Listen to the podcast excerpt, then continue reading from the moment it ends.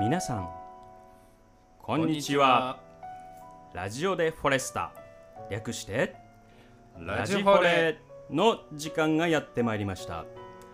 本日のパーソナリティは私塩入浩二と大野隆でお送りします。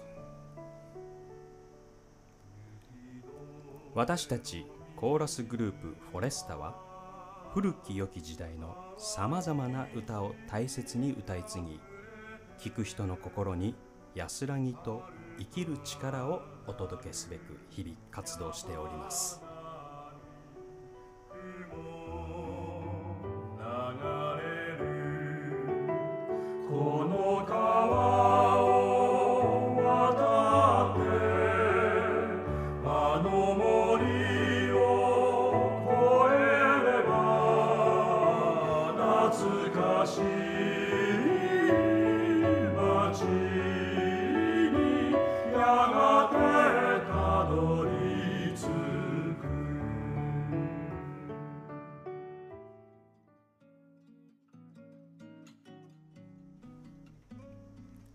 ちは大野さおうこんにちは。ん なんかこんにちはって言い方もなんかねえ。僕らの中ではねねえ。不自然ですよねね。稽古場であってこんにちは塩入さんって言ってること一回もないですからないですね。ふつ普段はねいつも、うん。おはようございますみたいなね、うん。そういう業界的な、はい、そうそう。お塩ちゃんおはようみたいなね。そういう感じで。うん。じゃあそんな感じで、はい、よろしくお願いします。はいお願いします。いやーそれにしてもようやく梅雨がと明けました。あ開けました。ははい、い途端にはい。暑いです。暑いです。いやーもう本当にねいきなり猛暑で、えいきなり猛暑です。え、どうしましょう。どうしましょただ僕らこの夏ね、はい。意外にまあ毎年そうですけど忙しいんで、うそうですね、ええ割と。あの収録がだいたい1年分をね夏にやりますからね。そうなんですよね。はい、おかげさまで。まあ今回はね本当にスタッフさんももう完璧な装備でねあ対策してくださあってそうですよね。はい。暑い中マスクフェイス、はい。フェイスガードですかフェイスガード、はい。みんなやってくださってねありがたいことですけれども。まあ安全期し万全期してそうですね。収録に臨んでおりますけれども、はい。これ収録後終わ終わったらねきっと、うん。えー毎年いつもあの、ね、わずかな夏休みがあるんですけれどうも、ん。今年はまあどうやらそれも。残念だけどね。ないかもしれないですけど。うん。夏だけはねはい。島根にね1日で2日だけでも帰るのが楽しみだったんですけどね、まあ、しょうしょうがない。毎年そうだったんですか？じゃあ去年は？去年もねえーっとね帰りましたよ。収録終わった翌日から2日間だけ帰ってね海に入ってお魚食べて帰ってきましたよ。結構タイトなスケジュールでしたね。タイトでしたね僕はですね去年はうん。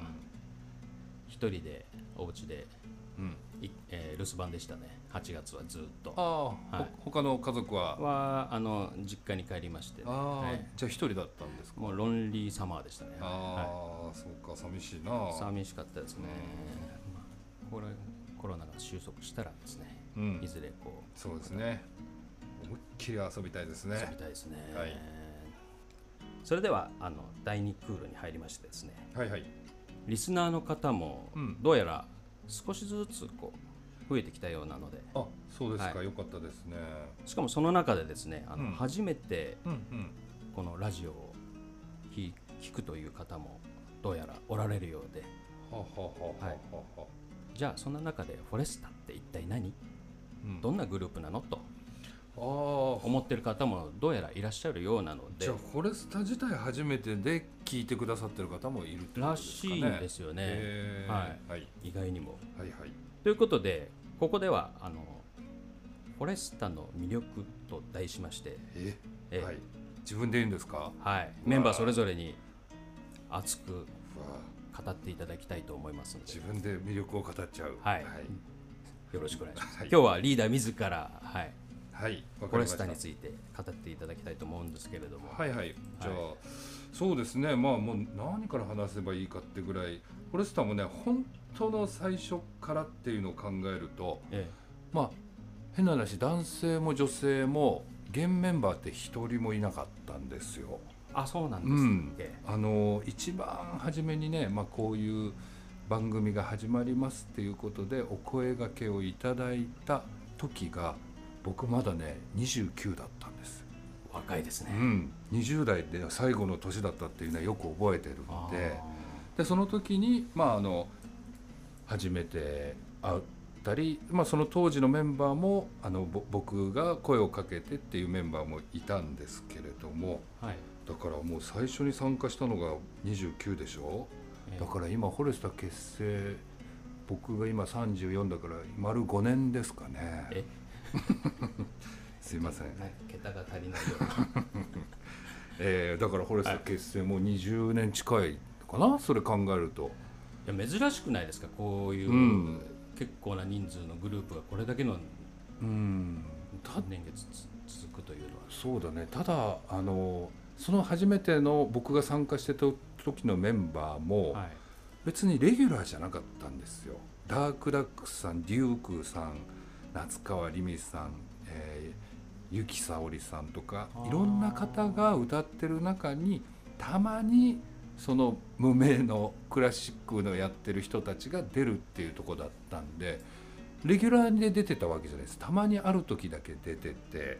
一つの番組の中のうん1コーナーで歌そうですうのがこの「フォレスタ」だったそうですそうすです音大出身の若者が歌うよっていう一つの5分ぐらいのコーナーだったんですあけど。5分だったんですか？うんもう本当に1曲2曲歌って終わりみたいな感じだからあ出演しない時もあったんで。ーあなるほど。そうなんですよ。だからそんなにその今ほどそのしょっちゅう集まってっていうのもなかったしそれこそ、うん、僕も全然知らないはしょ初めましての人もいっぱいいて。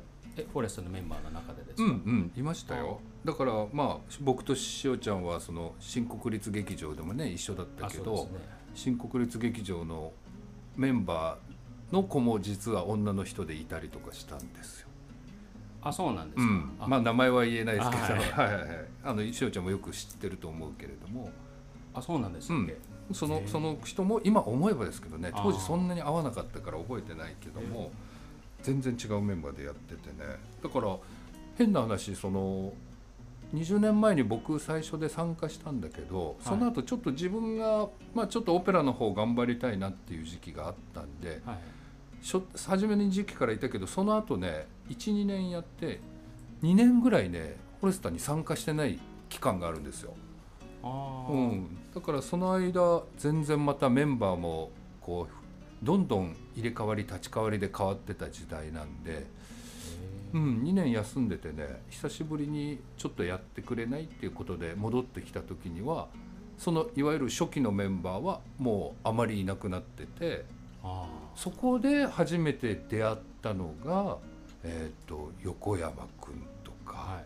その辺なんですよ。だからあ複雑なんですよ。僕の方が古いんだけれどもその後に横山君とか入ってきた時ははい。僕はいなかったというはい感じで、でまた横山君たちの後に僕が入ってまあ今の原型ができるかなみたいなそういう雰囲気ですね。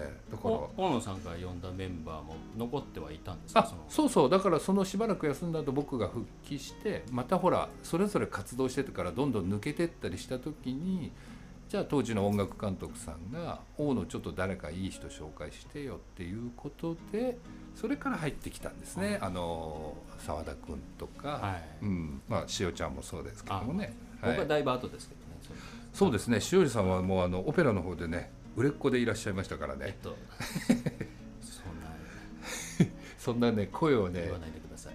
かけれるようなお方じゃなかったいやそんなことないですよ、僕はね今でもねよく覚えてるのがね何ですか？あのねオペラシンガーズっていう合唱団で歌った時にねあ当時しおちゃんいくつだった？あれ。ー20まだ20代だと20いや全然じ20代ですよ。20代でも本当後半だったと思いますけどね。あ本当？僕がね30半ばぐらいの時にねがオペラシンガーズで歌っててフィデリオだっけな？違うな。えっと、フィデリオでいいんですけど、フィデリオの、えっと、前身ですね、あのあレオノーレっていう、ああの、うん。フィデリオに改定する前の作品ですね。ベートーベンですねベートーベン。のねそのオペラで合唱で乗ってる時にこうさっそうとねあのソリストで長髪をなびかせてねぶわーっといい声で歌ったのが僕初めて見たんですよ。そんな挑発ではなかったと思うんいやですけどいやいやなんか髪の毛なびかせてねバーッと歌ってまたぶっちょうずらして帰っていくというね この男は何なんだとかっこいいなただ愛想ないなと思いながらねいつかこう彼と一緒にできたらいいなっていうのがあってその後に新国立劇場で合唱団としてね出会ったんですよね。でまあなあっという間に仲良くなりましてね。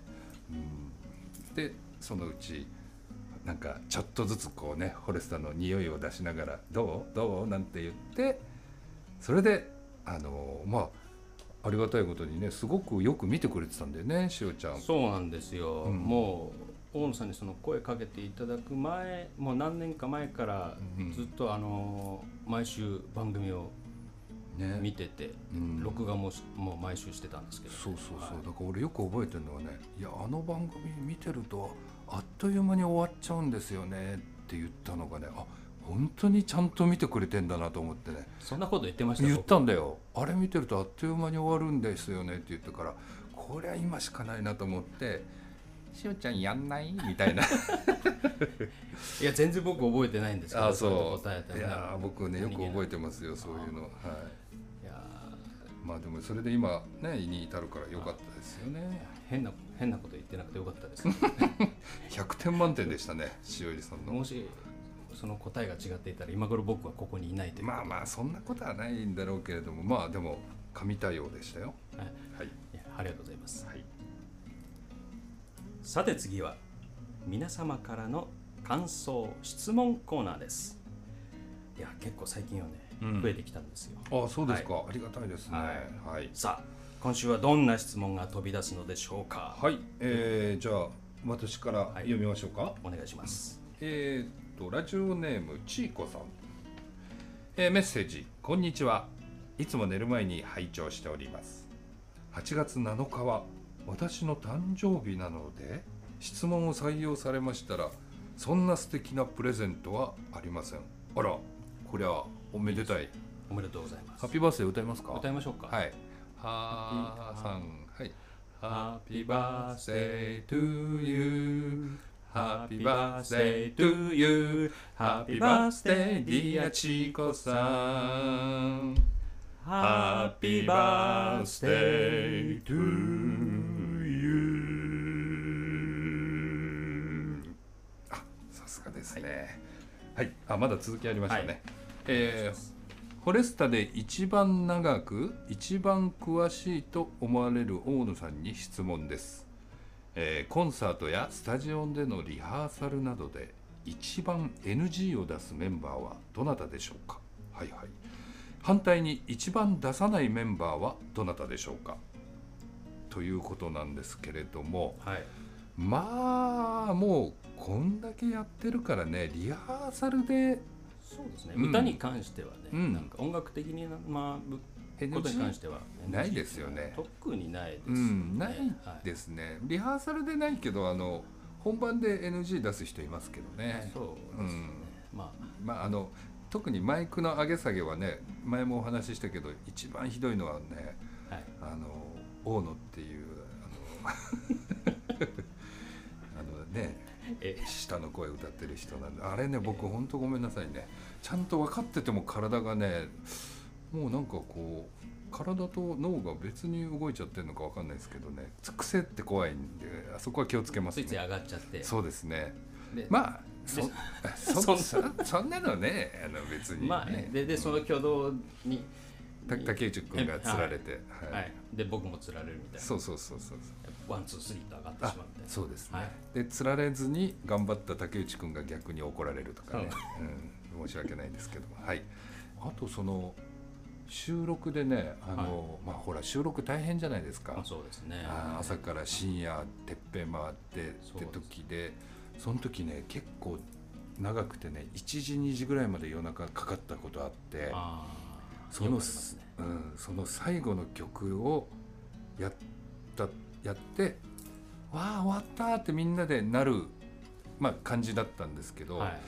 そんでまあ普通に歌って歌もちゃんと歌い終わった後に最後照明が一人ずつをこうピンで刺す時はい。それで終わるっていうだから歌い切った最後のところで僕がね一歩ずれててねみみんなにピンが当たってるのに僕だけ誰もいないところにピンが当たってそれねカメラさんも気づいてなくてね「はいオッケー。あれ？大野が映ってないな」みたいなことになって一番最後の曲をねまた撮り直しになった時にはまあそのうん何ですかね。あの普段穏やかなメンバーからもマジマジかよ的なオーラを感じた記憶がありますね。まあ、ほもう本当平謝りでしたけど。それでは次。行きましょうかはいはい、そうですね。じゃあ続いてのメッセージいきます、はい。えーペンネームフォレスタアイアイさんあいあい。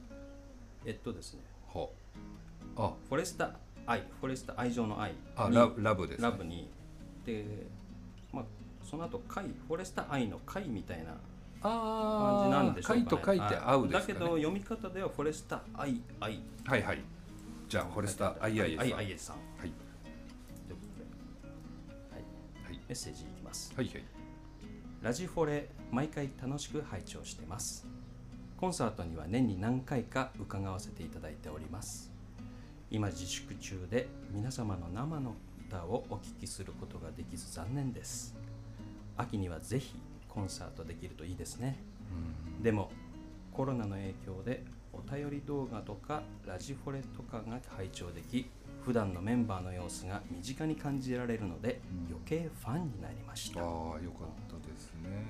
大野さん、塩入さん、お二人はそれぞれ低いパートをお歌いになることが多いのですが、うん。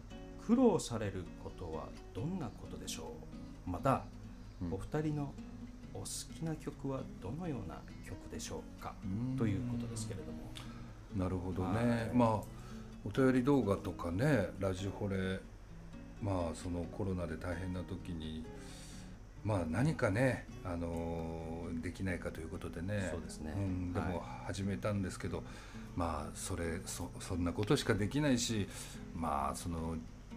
ね、こういう時期にこういうことをやってもいいのかなという思いもあったんですけど。ね。うん、こういうお言葉をねいただけると本当にやってよかったなと思いますね。すね嬉しいおうん。はいなんかこう自然発生的にねみんなで何かやりやりましょうよっていうことであの始まったっていうのがね僕はすごいこうフォレスタでよかったなと思いましたね。いいですね。まさにこうね、うんこのペンネームの方うんのフォレスタ愛ってうん、こう湧き起こったこのそうですね。行動のような気がしますけれども、うんはいで、えー、何ですか？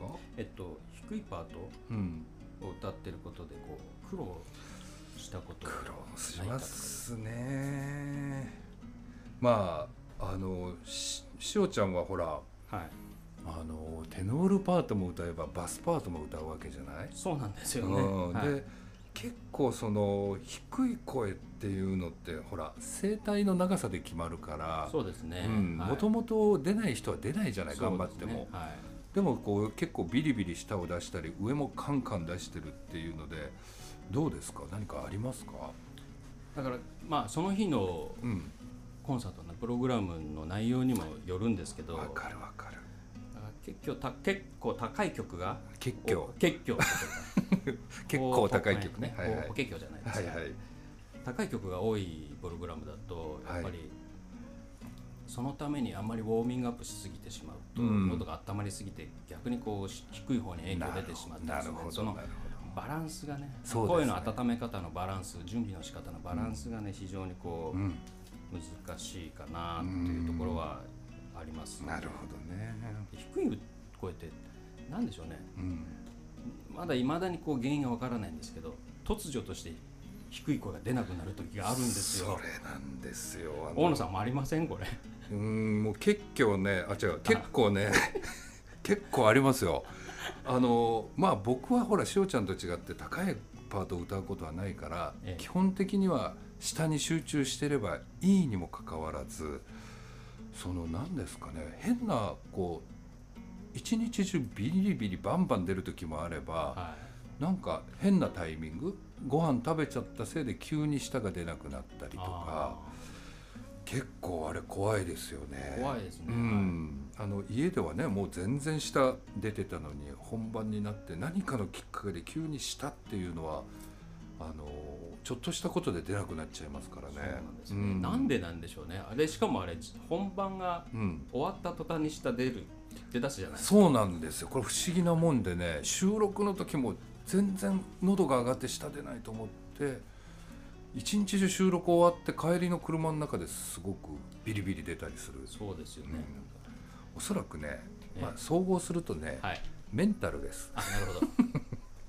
あの昨日持ちようかな。やっぱりそこに尽きるということで。そうですね、はい。あの、はい。ちょっとこうガラスのハートすぎてね、びまあビビってるだけかもしれないです。あの普段我々ねあの限界うんギリギリでやってますから、はい。そうそうそうそう、そうだからやっぱりうんあの過酷じゃないですか。あのやっぱり連続でいろんな曲を歌った後っていうのはそうまあ喉もいろんな状態になるからそりゃ家で一人で一曲だけ低い音を出した時と同じようには当然いかないですからね。そうですよね、うん。あとね喋りも喋りもありますしね。喋りがすごく消耗しますよね。そうですね、うん。だから、まあ、かといってものすごい歌った後なのに本番中もいくらでも出ちゃう時とかもあるから読めないですね。わこればっかりは、うん、どんなに節制して発声練習しても出なくなる時は出なくなるしもうね余談ですけどね、はい。あの僕コンクールでねえあの賞をいただいたそんそんな大きなコンクールじゃないですけど、はい。コンクールで賞をいただいた時ってね前の日緊張して一睡もしなかったんですよ。えあー。でもうこんな体調じゃ絶対無理だからその日に師匠に電話して、ええ。もう初めてのコンクールだったからもう嫌です。寝れてないし出たくないですって言ったんですよ。え。でもまあ師匠が「まあいいよ」って言ってどうなってもいいから玉砕覚悟でやってこいと。えはい。言ったら寝てないのになんかこう変なこうあのの脳内からなんか出たのかわかんないですけど。アドレナリンですかそうですね自分でも出たことない声がその時追い詰められて出てねそれで一等賞もらえたんですよ、あすごいうです、ん、だから逆にそんな時に出たりとかねいい声が読めない怖さってありますね、まあ、その点塩入さんは常に100%いい声ですからね。そんなことないですよ。はい。あであとなんかお二人のお好きな曲ということなんですけど、はいはい、まあどのような曲というか。うん僕意外にうん。あのヘビーメタルが好きなんですああよハードロックですね、ク。うん。はい。その辺の話ね意外と僕らしますもんね。僕も好きだからね。そうなんですね、うん。またすごい長くなっちゃうかもしれませんけうど、ん、はい。でもいいですよねたまにねはい。そういう。た、まにねこうリフレッシュ、うん、全然違う曲をはい聴くっていうのもね、意外にでもねあのヘビーメタルやってるこうミュージシャンってうん、クラシック大好きな人たち多いですからね。多いですね、はい。まああの知らない人多いと思いますけどイングベイとかね。ああもうあのすバッハの曲をギターで弾いたりしてますからね。はい。だだからねあながちそのうん、ヘビーメタルもね結構クラシック好きの人多いですよね。多いですからね、うん。はい。聞いててねあの結構楽しいんですよ、ね。うん。まあ、音がすごいからちょっと苦手っていう方もねとねあの格好でみんなねあのね。色眼鏡で見がちだけど音楽はすごいね。意外にでもねああいう人たち真面目なんですよ。真面目真面目。本当にそう。で中にはねあの音楽大学で勉強している人もいますね。いますからね。僕一番好きなバンドはバークレーアメリカのねバークレーはいの卒業してる、ええ。まあ、ドリームシアターっていうグループいるんですけど、すごいそのもうクラシカルでねかっこいいですね。いいですね。うん僕はちなみにあのもうハロウィンとかでいいですね。まあまあメタル好きにははいベタな、ゴリゴリの、ははいい書いジャーマンジャーマンメメタル。はいタルなんですけど、はい。えー視聴者の皆さんごめんなさい。すいません。はい、えーそれでは、えーご感想ご質問、えーございましたらこちらの方までお願いいたします。MORI アットマーク 40STA ドット NET ですね、えーもしくは、えーフォレスタエンターテインメントホームページの「ラジオでフォレスタ」えーこちらのページにフォームがありますのでそちらをご活用いただければなと思います。皆様のお声お待ちしております。はい、さてここで1曲お聴きいただきたいと思います、えー実はですねえーこれまでえー2020年以降のライブ公演よりえーお届けしてまいりましたがえー実は第1クールで曲のストックがえーなくなってしまいました。うん。えーそれもですね3月以降これまであの全て公演がなくなってしまいましたので、えーお届けする曲が、えーなくなってしまったということなんですけれども、うんはいそれでもですねえーやっぱり、えー皆様に歌をお届けしたいという、えーメンバーの思いから稽古の時にラジフォルのために録音をしましてその録音したものをここでお聴きいただこうということになりました、はい。はい。まあ結構ねご感想の中でも一曲では寂しいっていうねお声もまあありがたい声もあるんですけれどもまたねライブ公演が始まりましたら、えそこで録音したり、えーした曲をですねお届けしたいなと思っておりますのでそれまで是非、えー皆様お待ちいただけたらなと思います。はい、それでは今日お送りします曲は山田耕作の「この道」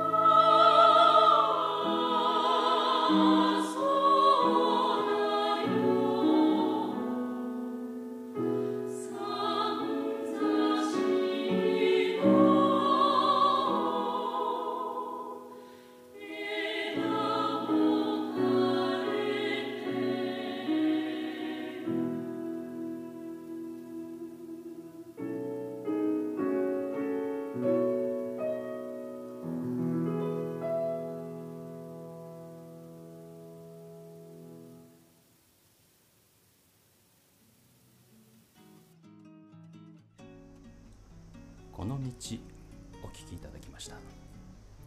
いやーやっぱり日本歌曲いいですねこれ。いやはい。本当ねもう王道ですねこの曲は。そうですね、うん。はい。まあ、女性陣の声もねいいんですけれども。はい。そうですね男性フォレスター。陣でもね、うん。はい。女性歌ってるけど普通にね学生時代これよく歌ってましたからね。ねはい。うん。ぜひ今度ライブでねまた男性バージョンなんてのもねね。生で歌いたいけれども、披露できたらそうですね。いいななんて思いますけれども。はい。まあそのね生での演奏っていうのもねこの、まあ、今回のコロナ禍でいろいろと大変ですけどもね、はい。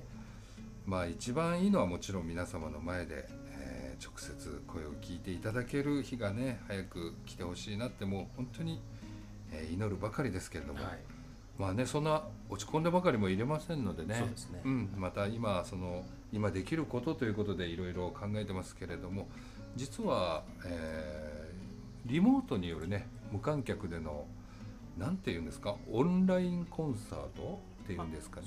配信コンサート。配信コンサートですか、っていうものをあの実はじずっとあの準備をしてまあいろいろ機材だったりシステムだったりね、ええ。あの調整していたんですけれども、はい。これがようやく塩入さんなんとか、実現しそうですね、うん、はい。あのいつでしたっけ？9月の。いつかあそうですね。はい。まだあのー本当にねあの細かい詳細は、えー、とこれからあのおはい。うん。お知らせすると思いますそうですね。はいまたその普通のコンサートとは違うし見方視聴方法とかね大変なところもあるんでね。はい。うん。また分かりやすい動画みたいなのねおお客様に見ていただいハウてトゥー動画なんかをこうお届けして。お便り動画とかでねね。れほどそれこそお送りしてね。ということで、まあ、まずは5日9月5日ということが、はい場所が、えー霞町音楽堂っていうとこですかね。そうですね。はい。とても素敵な雰囲気のあるところで、まあ、初めてのオンラインライブ、えーあのフルまあフルメンバーというわけにはいきませんけれどもね、あの少人数ででもちょっとい一度あのやってみたい。映像ではあるけれども生ですからね。そうですね。うん、はい。ぜひそれまた詳しくはお知らせしたいと思いますので皆さんどうぞ。よろしくお願いいたします。ぜひご期待いただければと思います、えーこういったですね配信ライブやこのラジオでフォレスタ、皆さんの普段の日常の一部として寄り添っていけたらなと思っています。はい、ぜひ次回もお聞きください。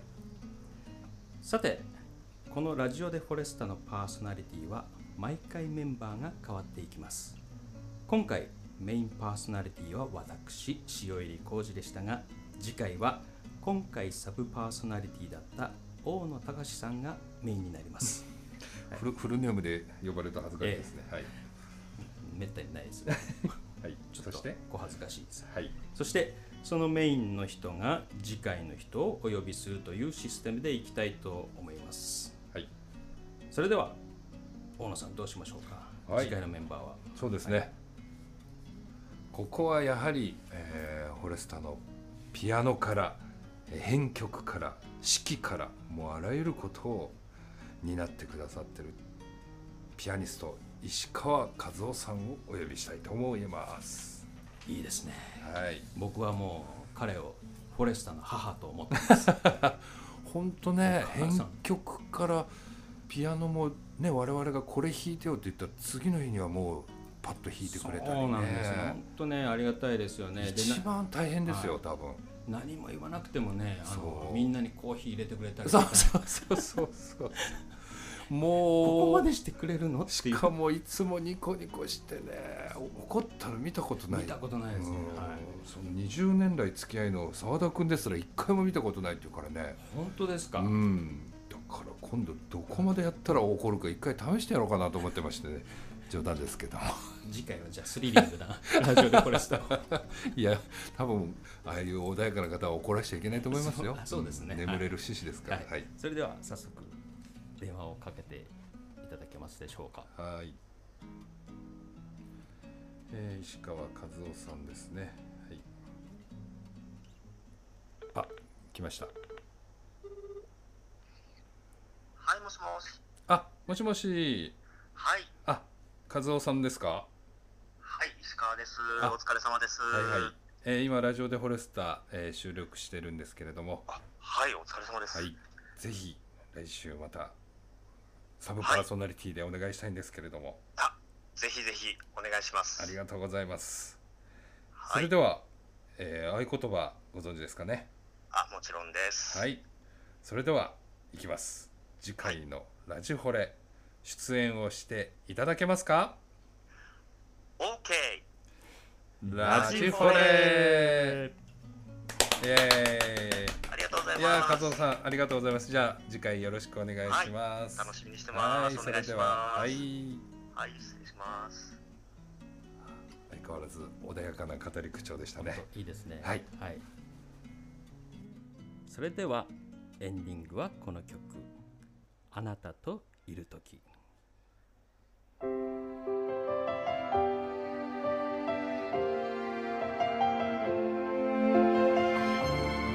また次回ラジオでフォレスタ略してラジフォレ。でお会いしましょうそれでは来週もおお楽しみに。